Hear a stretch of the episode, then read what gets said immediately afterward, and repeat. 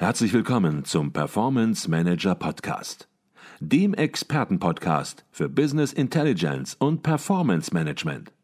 Inspirationen, Know-how und Impulse für Controller und CFOs, die noch erfolgreicher sein wollen.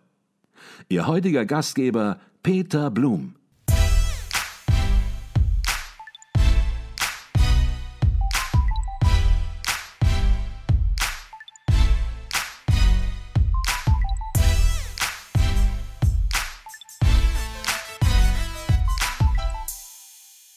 Herzlich willkommen im Performance Manager Podcast. Mein Name ist Peter Blum. Ich bin Geschäftsführer der Business Intelligence Beratung Advisio und Ihr Gastgeber im Podcast. Zweimal im Jahr befragt die Wirtschaftsprüfungsgesellschaft Deloitte Finanzvorstände in Deutschland, wie sie die aktuelle Wirtschaftslage einschätzen. Aktuell liegt die 23. Ausgabe der Umfrage vor. Die Befragung wurde im Zeitraum vom 3. bis 24. März 2023 durchgeführt.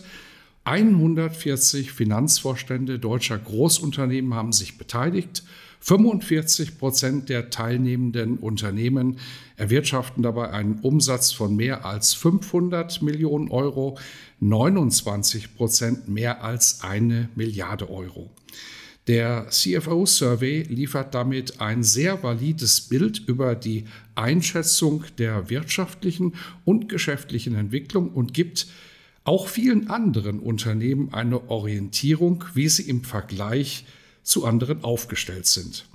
Der Performance Manager Podcast begleitet den CFO-Survey von Deloitte bereits im vierten Jahr. Und ich freue mich wiederum, Dr. Alexander Börsch begrüßen zu dürfen. Er ist Mitautor des CFO-Surveys und Chefökonom und Leiter Research bei Deloitte Deutschland und wird uns die aktuellen Ergebnisse erläutern. Doch zunächst mal herzlich willkommen bei uns im Performance Manager Podcast. Dr. Alexander Börsch. Hallo Herr Blum, freue mich wieder dabei zu sein. Ich freue mich auch und vor allen Dingen freue ich mich, dass wir diesmal positivere Nachrichten haben als beim letzten Mal, beim letzten Mal im Herbst, als wir miteinander gesprochen haben. Da haben wir ja doch eher ein düsteres Bild zeichnen müssen, ein recht negatives Bild der wirtschaftlichen Lage. Inzwischen kann man sagen, dass die CFO ein bisschen positiver gestimmt sind und Sie haben es unter dem Schlagwort äh, vorsichtiger Optimismus zusammengefasst. Vielleicht mal zunächst zusammenfassen, wie beurteilen die CFO die aktuellen Geschäftsaussichten auch im Vergleich zum letzten Survey? Ja, Sie haben sicherlich recht. Diesmal macht es etwas mehr Spaß, über die Geschäftsaussichten zu berichten, weil letztes Mal haben wir sicherlich den Tiefpunkt äh, der Stimmung erwischt. Wir hatten damals die Befragung im, im, September, Oktober durchgeführt. Das heißt, da waren die ganzen Themen dabei. Energiekrise, sehr hohe Inflation, die Angst vor, vor Energierationierungen über den Winter.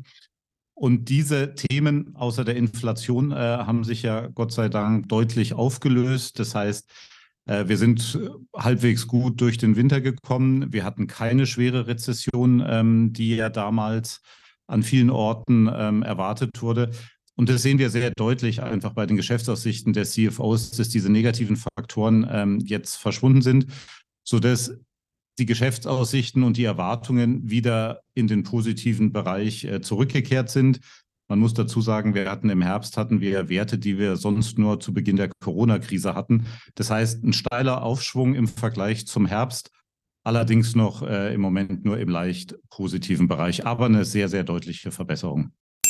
An dieser Stelle eine kurze Unterbrechung in eigener Sache. Wir bei Advisio erweitern unser Consulting-Team.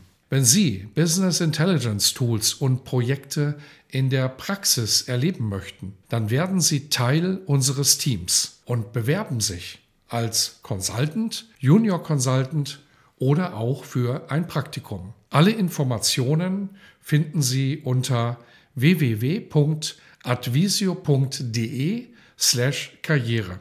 Ich freue mich auf unser Kennenlernen und weiter geht's im Podcast. Mhm. Insgesamt eine Verbesserung der Geschäftsaussichten. Allerdings müssen wir das ein bisschen nach Branchen aufbrechen, weil die Branchen zeigen hier doch sehr, sehr unterschiedliche Bilder. Und es gibt auch Branchen, wo der Optimismus vielleicht ein bisschen verhaltener entsprechend zutage tritt. Ja, es ist sicherlich so, dass das ein Aufschwung ist, äh, der nicht gleichermaßen äh, alle Branchen betrifft. Wir haben nach wie vor viele Sonderfaktoren wenn wir jetzt an die Inflation denken, wenn wir an die Zinserhöhungen denken, die manche Branchen sehr schwer betreffen, andere durchaus weniger. Ähm, und das erklärt auch, warum wir so sehr auseinanderdriftende Branchenaussichten haben. Also wenn wir am, am negativen Ende anfangen, dann ist es vor allem der Handel, äh, der im Moment leidet. Das ist äh, sicherlich in der Konsumzurückhaltung der Verbraucher begründet, die einfach einen Einkommensverlust durch die nach wie vor sehr, sehr hohe Inflation haben und das äh, spürt der Handel sehr, sehr deutlich. Ähm, auch auf der eher negativen Seite befindet sich die Immobilienbranche. Hier wieder kommen die Probleme aus einer etwas anderen Ecke. Das heißt, durch die hohen Zinsen ähm, wird die Bautätigkeit äh, gebremst und Immobilienkauf wird natürlich noch einmal sehr, sehr viel teurer. Gleichzeitig sinken die Preise. Das heißt, da ist die Immobilienwirtschaft äh, nach wie vor im negativen Bereich. Chemie beispielsweise auch noch negativ wegen den äh, bekannten Problemen mit der Energieversorgung. Auf der eher positiven Seite liegt dann die Technologiebranche im, im, im Speziellen. Das heißt, äh, Digitalisierung und Technologie sind gerade äh, deutlich am Aufschwung, sowie generell auch die Dienstleistungsbranchen sowie Transport oder Finanzwesen. Das heißt, wir sehen eine sehr, eine, eine sehr weite Streuung bei, dem, bei den Geschäftsaussichten momentan. Mhm. Jetzt haben Sie es gerade schon angesprochen, die Inflation ist immer noch recht hoch und wir mussten das Thema Inflation auch in den letzten Podcasts des Öfteren äh, besprechen. Jetzt kommen noch steigende Zinsen hinzu, daraus resultierende höhere Kapitalkosten. Wie schätzen die CFO Preissteigerungen und Zinsentwicklungen in den nächsten Monaten ein und was ist auch Ihre persönliche Einschätzung, Ihre persönlichen Erkenntnisse bei Deloitte? Ja, ich glaube, die, die, die wichtigste Botschaft ist wahrscheinlich, dass die Inflation so schnell nicht wieder einfach verschwindet. Das heißt, wir haben die, die, die CFOs erwarten eine Inflation fürs nächste Jahr oder auf Sicht von zwölf Monaten von ungefähr 6,3 Prozent. Was bedeutet, wir sind sehr weit weg vom 2-Prozent-Ziel der EZB äh, und das trotz der, trotz der Zinssteigerungen, die wir in den letzten Monaten gesehen haben. Und wir werden ja noch nicht, nicht am Ende des Zinszyklus sein. Und ich glaube, die CFOs liegen damit sehr, sehr nahe auch an unseren Prognosen, die wir zur Inflation gemacht haben. Wir gehen von knapp 6 Prozent aus äh, jetzt fürs Jahr 2023. Und das liegt vor allem daran, dass wir verschiedene Phasen der Inflationsentwicklung gesehen haben. In der ersten Phase waren es die Lieferkettenprobleme, in der zweiten Phase waren es die Energiepreise. Und jetzt ist die Frage, kommen wir gerade in eine dritte Phase hinein, nämlich in eine Lohnpreisspirale. Ähm, wir wissen alle, wie, wie im Moment die, mit welchen Lohnforderungen die Lohnverhandlungen geführt werden. Was natürlich verständlich ist, wegen der hohen äh, Inflation müssen die Lohnforderungen zwangsweise nach oben gehen. Das ist nur wieder etwas, was die Inflation natürlich antreibt. Und das ist sicher äh, eine große Gefahr für die Inflationsentwicklung, für die kurze, aber auch für die mittlere Sicht. Weil wenn sich Inflation erstmal verbreitet und über den Arbeitsmarkt verbreitet, ist sie sehr, sehr schwer wieder einzufangen.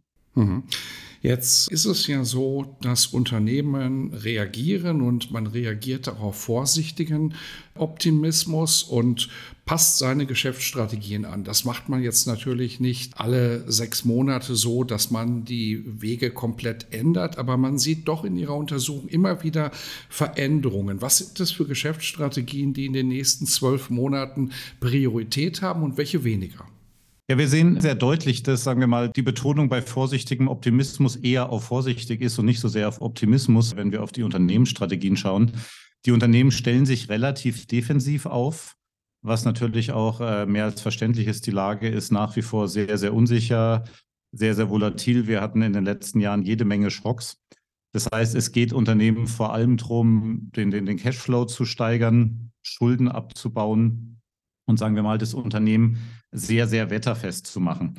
Ähm, erfreulicherweise ist es schon auch noch so, dass Innovation einen hohen Stellenwert hat. der jetzt allerdings im Vergleich zu den, zu den wirtschaftlich äh, guten Zeiten doch, doch etwas gelitten hat. Also ich würde sagen, die Unternehmen versuchen auf der einen Seite ihre, ihre, auch ihre finanzielle Resilienz zu steigern, aber gleichzeitig auch nicht die, die, die Innovation zu vernachlässigen. Aber Priorität hat sicher jetzt eher Vorsicht als ähm, starke Expansion. Mhm. Jetzt schaut ein CFO natürlich auch immer auf die Risiken, weil Risiken natürlich immer auch eine finanzielle Auswirkungen haben können aufs Unternehmen und man will hier natürlich gerüstet sein. Was sind die größten Risiken? Sie haben eben schon einige angedeutet, aber vielleicht können wir das nochmal zusammenfassend besprechen. Was sind die größten Risiken für CFO, die die Unternehmen in den nächsten zwölf Monaten betreffen werden und welche Veränderungen gibt es auch hier zum letzten Survey? Ja, bei den Risiken sehen wir ziemlich große Veränderungen. Also zum einen in der langfristigen Perspektive, aber, aber auch in der kurzfristigen Perspektive. In der kurzfristigen Perspektive sind die Themen Energie- und Rohstoffkosten ähm, wieder aus dem Vordergrund verschwunden. Das hat natürlich mit der erstmal überwundenen Energiekrise zu tun. Wir wissen natürlich nicht, äh, wie das sich im nächsten Winter darstellt. Äh, aber die Energiepreise sind zurückgegangen, die Energieversorgung ist erstmal gesichert. Bei den Rohstoffkosten sind ebenfalls äh, die Preise runtergegangen. Das war natürlich auch eine, eine ganz große Sorge noch vor einem halben Jahr und, und auch vor einem Jahr. Das heißt, diese Risiken sind eher zurückgegangen. Was im Endeffekt nochmal jetzt neu hinzugekommen ist und das allerdings schon auch seit dem Ukraine-Krieg, sind die geopolitischen Risiken. Die stehen auf der dritten Stelle in der Risikoliste, stehen allerdings, wenn man sich die ganz großen Unternehmen in unserem Sample anschaut, auf Platz 1. Das heißt, je größer das Unternehmen ist, je, je, mehr international orientiert, desto wichtiger sind die geopolitischen Risiken, die im Moment aufs Unternehmen einwirken. Und davon abgesehen ist alles, äh, was mit dem Arbeitsmarkt zu tun hat, wird im Moment als großes Risiko eingeschätzt. Das ist zum einen ähm, der Fachkräftemangel. Den sehen wir quer durch alle Branchen als sehr, sehr ernsthaftes Problem. Also wir haben zum Beispiel in der Chemieindustrie haben über 90 Prozent der CFOs gesagt, dass das ein großes Risiko auf Sicht von zwölf Monaten ist, ähnlich im Gesundheitswesen. Und eine Folge davon und damit natürlich eng zusammenhängend äh, ist das Risiko steigender Lohnkosten. Wir sehen, dass die Arbeitsmärkte sehr, sehr eng sind äh, und das äh, drückt sich dann und die Inflation natürlich hoch ist. Und das drückt sich dann äh, in, in, in steigenden Lohnkosten und in steigenden Lohnforderungen aus. Und das müssen die Unternehmen natürlich in so einer sehr unsicheren Lage auch erstmal ähm, erwirtschaften. Äh, aber wir sehen, wir haben da zwei Großthemen, würde ich sagen, geopolitische Risiken und arbeitsmarktbezogene Risiken ganz, ganz oben auf dem Radar. Mhm. Vielleicht sollten wir ein bisschen tiefer noch in die geopolitischen Risiken eintauchen. Das Thema ist natürlich ganz oben angekommen in der Prioritätenliste. Sie haben es erwähnt mit Sicherheit spätestens nach dem Ausbruch des Krieges in der Ukraine. Aber im Prinzip reden wir da auch schon länger drüber, nämlich seit der Corona-Pandemie, wo Lieferketten auch massiv natürlich äh, in Gefahr geraten sind und neu justiert werden mussten. Was äh, sind das für geopolitische Risiken, die sich vielleicht auch nach Branchen aufpressen lassen, die besonders relevant sind? Und dann natürlich auch im Anschluss direkt die Frage, welche Maßnahmen ergreifen Unternehmen, um sich noch besser auf diese Risiken vorzubereiten oder sich gegen die Risiken zu rüsten? Also Sie, Sie haben recht, äh, geopolitische Risiken sind jetzt nicht völlig neu. Ähm, wir hatten, wenn wir uns das letzte Jahrzehnt anschauen, hatten wir natürlich auch, auch jede Menge geopolitischer Risiken. Schon 2010 hat China den Export seltener Erden nach Japan eingestellt. Wir hatten die Annexion der Krim, wir hatten den Brexit. Also geopolitische Risiken sind durchaus häufiger, als wir es eigentlich äh, im, im, im, Gedächtnis haben. In der aktuellen Lage ist es sicher nicht überraschend, dass eine Ausweitung des, des Ukraine-Kriegs äh, für die meisten CFOs das größte geopolitische Risiko ist. Ähm, das sind zwei Drittel, äh, die das so sehen. Das wird relativ dicht gefolgt auch von den Cyberrisiken, also die Gefahr von Cyberattacken, äh, die natürlich auch eben aus dieser neuen geopolitischen äh, Konstellation sich ergibt.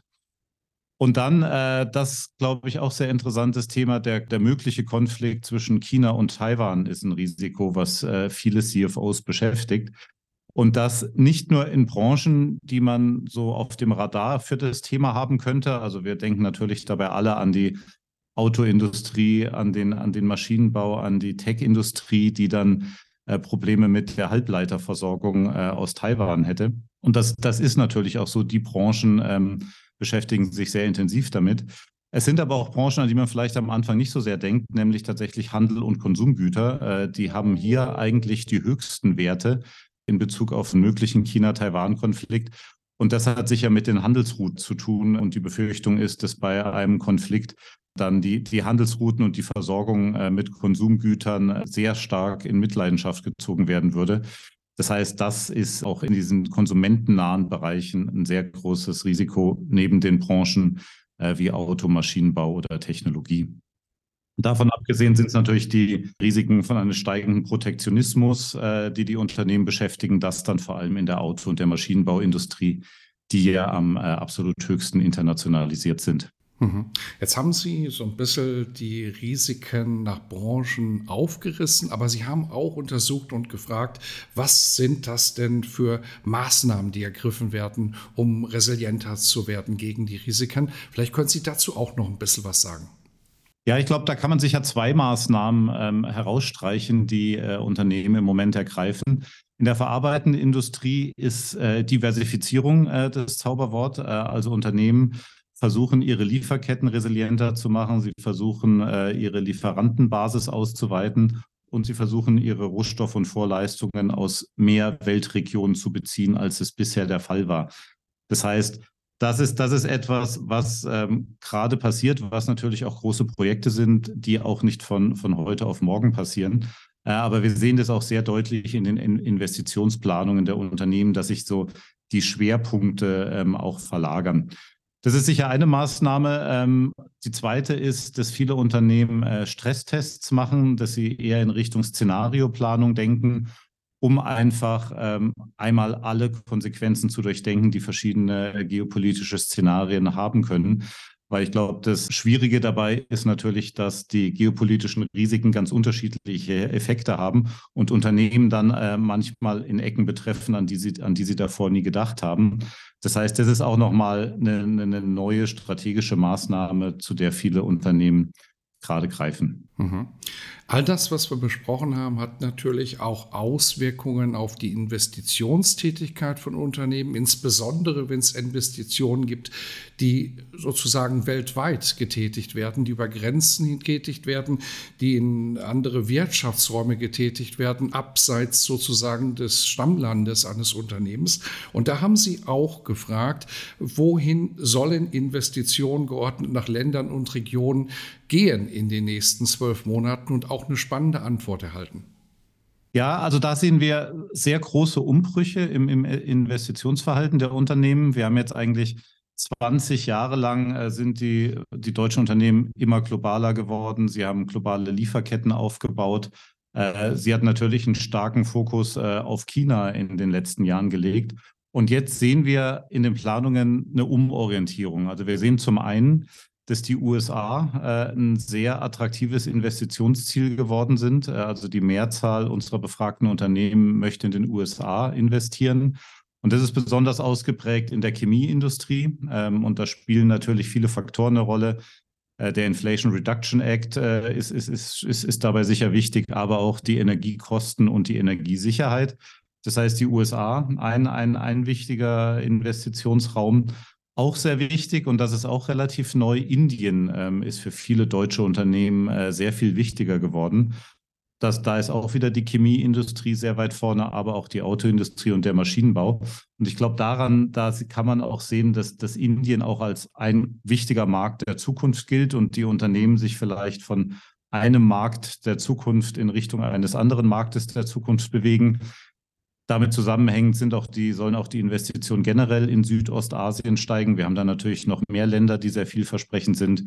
Philippinen, äh, Vietnam, Indonesien. Das heißt, sind alles Länder mit hohen Wachstumsraten und einer sehr guten äh, demografischen Zukunftsperspektive. Da, das ist auf der einen Seite wichtig. Was vielleicht auch noch spannend ist, ähm, auch Südamerika steht bei einigen Unternehmen äh, sehr im Fokus. Äh, und ich denke, das hat sicherlich mit der Diversifizierung der Rohstoffbasis zu tun. Also Unternehmen überlegen sich jetzt natürlich, ähm, wie können wir äh, uns resilienter machen gegen politische Maßnahmen im Rohstoffbereich. Immer eingedenk der Tatsache, dass die Mehrheit der kritischen Rohstoffe im Moment noch aus China kommt. Das heißt, da spielt äh, Südamerika sicher eine wichtige Rolle. Und dann, wenn wir nochmal auf China gucken, das ist äh, in, in, in China gibt es tatsächlich eine negative Tendenz. Also da möchten die Unternehmen sehr viel äh, weniger investieren. Das heißt, hier spiegeln sich diese, diese neuen politischen Risiken schon sehr deutlich wieder. Mhm. Also spannende Erkenntnisse, die auch diesmal ja sehr deutlich zutrage getreten sind im aktuellen CFO, sogar deutlicher als in der Vergangenheit. Sprechen wir noch ein bisschen über die Finanzfunktion im CFO-Survey im Herbst 2022. Da haben die CFO gesagt, Mensch, es gibt einen hohen Anpassungsdruck auf die Finanzfunktion. Wir haben ein sehr volatiles Unternehmensumfeld und wenn wir einen Beitrag liefern wollen aus der Finanzfunktion, dann müssen wir uns verändern. Und diesmal haben Sie konsequent nachgefragt und haben gesagt, wie ist denn der Umsetzungsstand in den einzelnen Funktionsbereichen Accounting, Controlling, Finance, Operations, Treasury und Steuern? Das sind so die Bereiche, in denen Sie nachgefragt haben und äh, haben das verglichen mit den Leading Practices. Da können Sie vielleicht auch noch ein bisschen gleich was sagen, was Sie darunter verstehen. Und spannenderweise, wir können jetzt nicht jeden einzelnen Bereich besprechen, ist es so, dass dass da doch ein gemeinsames Muster sichtbar geworden ist. Vielleicht können Sie dazu etwas sagen. Es ist tatsächlich ein Muster, was wir da sehen, was sich wirklich über diese, über diese Bereiche äh, erstreckt. Und die Bereiche unterscheiden sich natürlich in den Details. Deswegen haben wir da teilweise etwas unterschiedliche Themen abgefragt. Aber was man schon sagen kann, ist, dass diese bewährten Practices, was wir eben Leading Practices genannt haben, das sind dann natürlich oft Sachen, die eher mit der Organisation zu tun haben und natürlich auch mit der ersten Welle der Digitalisierung. Die sind etabliert. Also da kann man, da kann man sehr schön sehen, dass die meisten Unternehmen diese Practices implementiert haben, sie nutzen ähm, und sagen wir mal auch die Transparenz hergestellt haben, die da natürlich wichtig ist. Was wir, was wir dann allerdings sehen, ist, dass diese ganz neuen technologisch getriebenen Themen wie Advanced Analytics, also Machine Learning, Predictive Analytics und, und all diese Themen, die natürlich ein großes Potenzial für die Finanzfunktion haben, dass die im Moment nur bei einer tatsächlichen Minderheit ähm, der, der Unternehmen angekommen sind und tatsächlich schon implementiert sind. Äh, man kann sicher auch sagen, dass da viel in Bewegung ist. Äh, also wenn man sich allein mal den Bereich Controlling anschaut, da sieht man, dass äh, eine integrierte Systemlandschaft bisher ungefähr ein Drittel der Unternehmen umgesetzt hat, dass aber tatsächlich fast die Hälfte der Unternehmen das für die nächsten zwei Jahre plant. Das heißt, wir sehen hier schon eine sehr starke Verschiebung in, in Richtung äh, der neuen Technologien, wenn sie auch im Moment noch nicht äh, ganz etabliert sind. Wir sehen allerdings auch, wie gesagt, dass diese ganz neuen Themen ähm, auch in der Planung noch nicht ganz so weit sind. Das heißt, da, da gibt es eher so eine, so eine kleine Gruppe von, von sehr fortgeschrittenen Unternehmen und eine relativ große Gruppe, äh, die sich damit entweder noch nicht befasst hat oder gerade erst dabei ist, sich damit zu befassen. Mhm.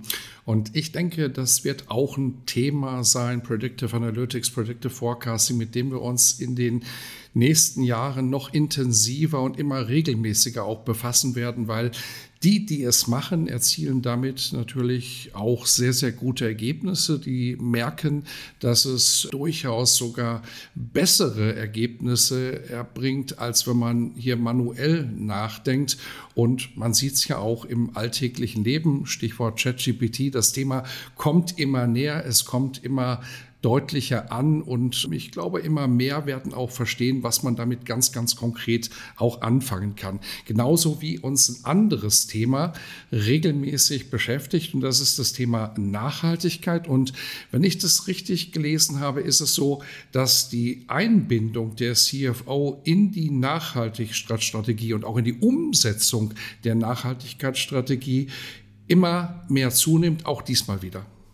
Ja, definitiv. Äh, ich, ich glaube, das hat zum einen natürlich mit äh, gestiegenen regulatorischen Anforderungen zu tun, aber auch natürlich mit der Tatsache, dass Unternehmen sich äh, immer mehr auf, auf Nachhaltigkeit fokussieren. Und das geht natürlich nicht ohne den CFO, weil am Ende geht es bei Nachhaltigkeit um Daten, es geht um Informationen und es geht um die Steuerung des Unternehmens. Das heißt, ohne die Finanzfunktion äh, kann Nachhaltigkeit nicht nachhaltig klappen. Ähm, und deswegen hatten wir eben hier gefragt, äh, inwieweit die CFOs jetzt stärker in die Nachhaltigkeitsstrategie äh, eingebunden sind. Und wahrscheinlich nicht überraschend, bei zwei Dritteln der CFOs äh, hat es deutlich zugenommen. Ähm, und es gibt eigentlich, ich glaube, gar keinen der Befragten, bei dem es abgenommen hat oder der gar nicht involviert ist. Also es gibt vielleicht noch verschiedene Grade. Es ist natürlich auch noch eine, ein Unterschied zwischen börsennotiert und nicht börsennotiert. Aber generell kann man sagen, dass der CFO eine zunehmend zentrale Funktion äh, in dem Bereich äh, einnimmt. Und man kann sicher erwarten, dass das äh, auch so, so weitergehen dürfte. Mhm. Und jetzt haben Sie natürlich auch hier konsequenterweise nachgefragt und haben gesagt, Mensch, man kann über vieles reden, aber was passiert denn konkret? Gibt es denn jetzt wirklich schon Nachhaltigkeits-KPIs in der finanziellen Steuerung gibt es IT-Systeme zur Messung der Nachhaltigkeitsperformance. Ist das inzwischen implementiert worden? Denn dann wird es natürlich sehr, sehr konkret. Und was waren diesmal die Antworten? Ja, man kann sagen, dass es bei einer relativ kleinen Minderheit von Unternehmen schon implementiert ist. Ähm, also es gibt auch da äh, Vorreiter und dann äh, Unternehmen, die da ähm, tatsächlich vielleicht noch nicht ganz so weit sind. Ich glaube, das hat aber vor allem damit zu tun, dass es ja nicht einfach ist, überhaupt mal ähm, herauszuarbeiten, welche Nachhaltigkeitsindikatoren wollen wir denn nutzen? Was ist Nachhaltigkeit in unserer Branche? Was ist Nachhaltigkeit in unserem Unternehmen? Wie können wir CO2-Emissionen bei uns messen, in der Lieferkette messen und dann noch bei den Zulieferern der Zulieferer? Das heißt, ich glaube, es ist für viele Unternehmen natürlich ein neues Thema, ein Thema, wo es auch darum geht, überhaupt mal die richtigen Daten zu finden, die richtigen Daten zu berechnen und die dann in die finanzielle Steuerung zu integrieren. Das heißt, was wir da sehen, ist, dass sehr viele Unternehmen dabei sind, äh, diese Dinge zu implementieren oder darüber nachdenken, sie zu implementieren. Also das ist bei ungefähr zwei Drittel der Fall. Äh, ich würde allerdings vermuten, dass das natürlich noch ein, ein etwas längerer Weg ist, ähm, wo man wo sich jedes Unternehmen dann äh, Gedanken machen muss, wie mache ich das denn genau, mit welchen Daten mache ich das genau, mit welchen KPIs. Aber dass es ein Thema ist, an dem sehr viele arbeiten, das ist, glaube ich, äh, sehr, sehr, sehr klar. Mhm. Sie haben gesagt, ein Weg, der noch länger ist, ein Weg, der möglicherweise oder sicher kürzer ist, ist der Weg in die Berichterstattung über Nachhaltigkeit. Hier gibt es inzwischen klare Anforderungen, in gewisser Weise auch regulatorische Anforderungen, die erfüllt werden müssen. Wir haben hier die Corporate Sustainability Reporting Directive, die gilt und die umgesetzt werden muss äh, von den Unternehmen. Wie ist hier der Umsetzungsstand? Sind die Unternehmen gut vorbereitet aus Ihrer Sicht?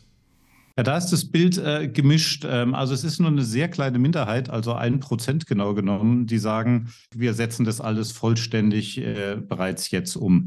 Es gibt dann einige, das sind dann äh, 19 Prozent, die sagen, also ein, ein, Fünftel, die sagen, ja, wir, wir, wir setzen das größtenteils um. Und dann sagt die große Mehrheit von 60 Prozent teilweise. Ähm, das heißt, es wird jetzt natürlich darum gehen, dass diese Mehrheit sagt, die sagt, äh, wir setzen es teilweise um, dass die äh, sich in Richtung äh, vollständige Umsetzung bewegen. Aber ich glaube, das ist natürlich äh, eben eben ein ähnliches Thema wie, wie, wie bei der Frage davor. Man muss natürlich erstmal das alles durchdenken, definieren und dann ähm, und das dann tatsächlich auch implementieren. Und wie gesagt, neues Thema äh, und da arbeiten die Unternehmen sehr intensiv dran, sind vielleicht noch nicht alle da, wo sie am Ende hinwollen. Mhm. Ich glaube, was man festhalten kann, ist, der Anpassungsdruck auf die Finanzfunktion, der ist definitiv da. Der wurde auch erkannt von den CFO, auch von den einzelnen Funktionsbereichen, Fachbereichen in Unternehmen. Aber so wie Sie es gesagt haben, eine Umsetzung, eine Veränderung, Change passiert nicht über Nacht. Und auf dem Weg zu sein bedeutet entsprechend die Umsetzung gestartet zu haben. Und wir werden hierüber mit Sicherheit auch in den nächsten Monaten, wenn nicht gar Jahren immer wieder drüber sprechen und ja, die neuen Umsetzungsergebnisse dann entsprechend auch darstellen, wo wir uns optimiert haben, wo wir besser geworden sind. Jetzt vielleicht ganz zum Schluss noch, weil uns ja viele zuhören und sagen, Mensch, was kann ich hieraus mitnehmen? Was ist so die wesentliche Erkenntnisse? Was sind die Key Takeaways aus dem aktuellen Survey? Vielleicht gelingt es uns, das nochmal zusammenfassend auf den Punkt zu bringen. Ja, ich glaube, da würde ich drei Bereiche ansprechen. Ähm, der, der, erste schließt, schließt an das Thema an, was wir gerade hatten, das Thema Nutzung von Advanced Analytics. Ähm, ich glaube, da sollten Unternehmen sich äh, sehr intensiv Gedanken machen, wie sie diese neuen technologischen Möglichkeiten nutzen zur Unternehmenssteuerung. vielleicht auch, äh, wenn wir in Richtung Sustainability denken, auch da kann Advanced Analytics sehr, sehr segensreich wirken. Äh, zweiter Punkt äh, hat mit dem Fachkräftemangel und den Lohnkosten zu tun. Wir sehen im Moment, die Arbeitsmärkte sind eng. Äh, wir wissen aber auch, das wird nicht unbedingt besser äh, wegen dem demografischen Wandel, der schon am Laufen ist. Das heißt, wir werden äh, sehr viele Arbeitnehmer verlieren. Bis Ende des Jahrzehnts sind es dreieinhalb Millionen. Das heißt, Unternehmen sollten diese Situation und den Druck, den sie im Moment haben, nutzen, um wirklich auch eine langfristige Strategie in dem Bereich zu entwickeln, eine Employer Branding Strategie, die Förderung von internen Talenten, äh, möglichst hohe Standortattraktivität, weil dieses Thema wird nicht weggehen und ähm, wird sehr, sehr zentral ähm, bleiben in den nächsten Jahren. Und der dritte Punkt sind die geopolitischen Risiken. Ich glaube, das sind für viele Unternehmen ist es ein, ein neues Feld. Äh, Unternehmen mussten sich jetzt 30 Jahre lang nicht mehr intensiv mit Geopolitik beschäftigen. Wir hatten ein sehr, sehr freundliches Umfeld im internationalen Handel und bei Investitionen.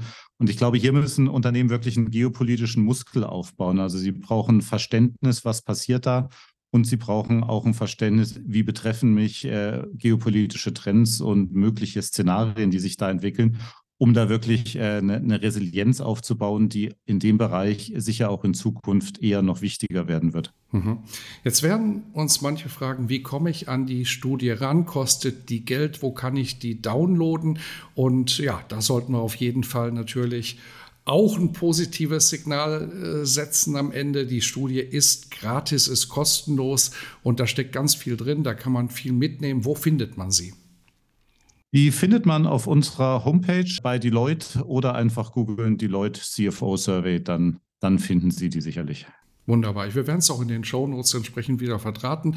Und wer sich für diese Themen, über die wir gesprochen haben, interessiert, Sie haben auch einen eigenen Podcast, den Sie regelmäßig äh, bespielen und wo Sie dann einzelne Themen entsprechend auch noch mal vertiefen. Vielleicht sollten wir auch noch mal ganz kurz über diesen Podcast reden, an dem Sie auch äh, aktiv beteiligt sind. Wie heißt der Podcast und wie findet man ihn? Äh, ja, das ist der Deloitte Future Talk. Äh, findet man auf allen äh, gängigen Plattformen. Wir behandeln da eine sehr breite Palette von Themen, die gehen von Volkswirtschaft bis zu Ethik, vom, von Handballverbänden bis zu, zu den geopolitischen Implikationen der Wasserstoffwirtschaft. Also wir versuchen da wirklich die, die Themen, die uns in Zukunft beschäftigen, mit externen Gästen äh, immer zu besprechen. Und wir freuen uns über jeden Abonnenten und Zuhörer und Kommentare dann gerne an, an meine LinkedIn-Adresse. Mhm. Und wir werden den Link natürlich auch zum Podcast in den Shownotes verdrahten. Das war Dr. Alexander Börsch, Chefökonom und Leiter Research bei Deloitte Deutschland. Wir haben über den CFO Survey gesprochen von Deloitte, aktuell aus dem Frühjahr 2023. Herzlichen Dank für den Input und im Herbst werden wir dann entsprechend uns anschauen, wie die Entwicklung sich weiter gestaltet hat. Herzlichen Dank. Vielen Dank, Herr Blum. Freue mich drauf.